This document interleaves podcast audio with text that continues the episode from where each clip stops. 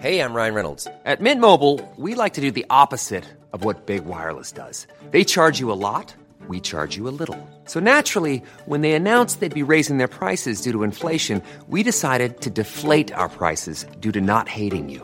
That's right. We're cutting the price of Mint Unlimited from $30 a month to just $15 a month. Give it a try at mintmobile.com slash switch. $45 upfront for three months plus taxes and fees. Promo rate for new customers for limited time. Unlimited more than 40 gigabytes per month. Slows. Full terms at mintmobile.com.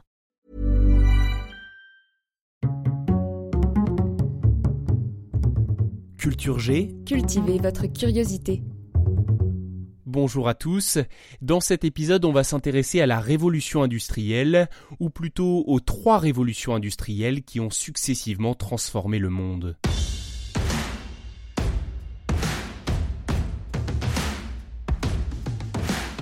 La première révolution industrielle commence au XVIIe siècle avec une découverte, celle de la force de la vapeur par le français Denis Papin.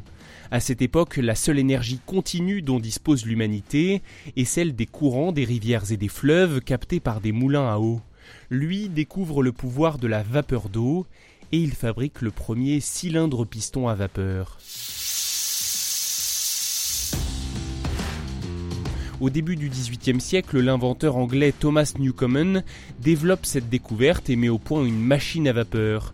Puis l'ingénieur écossais James Watt améliore ce système, permettant aux machines à vapeur de se répandre partout en Europe dans la seconde moitié du XVIIIe siècle. C'est le début des locomotives, des bateaux à vapeur et des premières automobiles et les manufactures deviennent des usines dans lesquelles la force des machines à vapeur accélère la production. Pour faire fonctionner les machines, on fait chauffer de l'eau qui devient de la vapeur, il faut donc un combustible. Il y a le bois bien sûr, mais il y a surtout le charbon. Les pays qui en possèdent sont les plus avantagés, apparaissent alors ce qu'on appelle les pays noirs. Les régions industrialisées sont dites noires à cause des fumées de charbon, caractéristiques de cette première révolution industrielle. Citons entre autres le Nord-Pas-de-Calais en France, le pays de Charleroi en Belgique et la région de Birmingham en Angleterre.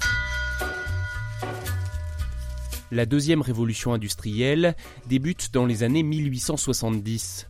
Elle est caractérisée par de nouvelles grandes innovations. L'industrie chimique, le développement considérable des moyens de transport, les chemins de fer, les bateaux à vapeur et l'automobile, avec l'invention du moteur à explosion. Et le télégraphe puis le téléphone révolutionnent les communications. La deuxième révolution industrielle est aussi marquée par un exode rural, c'est-à-dire les déplacements massifs des populations des campagnes vers les villes. Avant, des générations et des générations se succédaient sur une même terre, mais l'industrialisation et le développement des moyens de transport et de communication ont tout changé.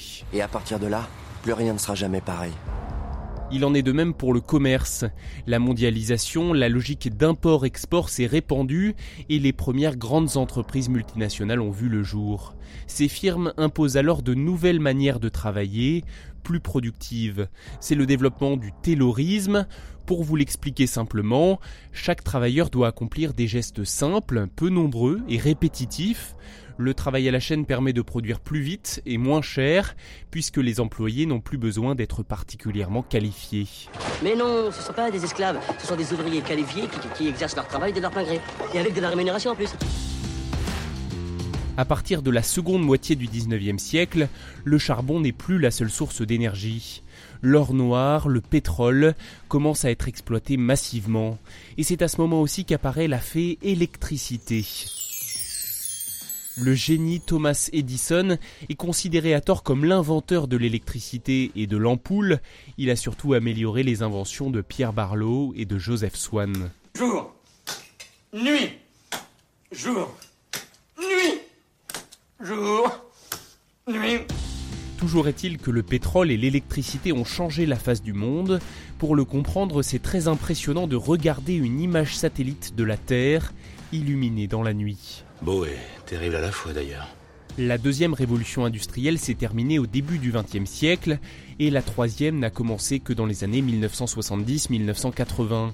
Tout le monde n'est pas d'accord sur l'existence même de cette troisième révolution industrielle, mais il faut admettre que l'arrivée de l'informatique et des moyens de communication modernes ont encore une fois transformé notre manière de créer, d'inventer, de produire, de fabriquer, d'acheter et de vendre.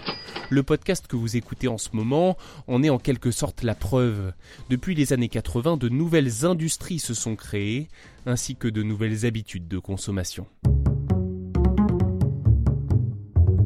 Merci d'avoir écouté cet épisode. S'il vous a intéressé, n'hésitez pas à le partager, à mettre un j'aime, un cœur ou un agréable commentaire. Vous pouvez aussi suivre Culture G sur Facebook et Twitter et vous abonner au podcast sur votre plateforme d'écoute préférée. Allez, on se donne rendez-vous lundi prochain pour un nouvel épisode. Hey, it's Paige DeSorbo from Giggly Squad. High quality fashion without the price tag. Say hello to Quince.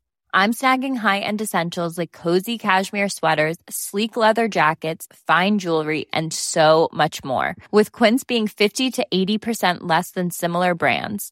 And they partner with factories that prioritize safe, ethical, and responsible manufacturing. I love that. Luxury quality within reach. Go to quince.com slash style to get free shipping and 365 day returns on your next order. Quince.com slash style.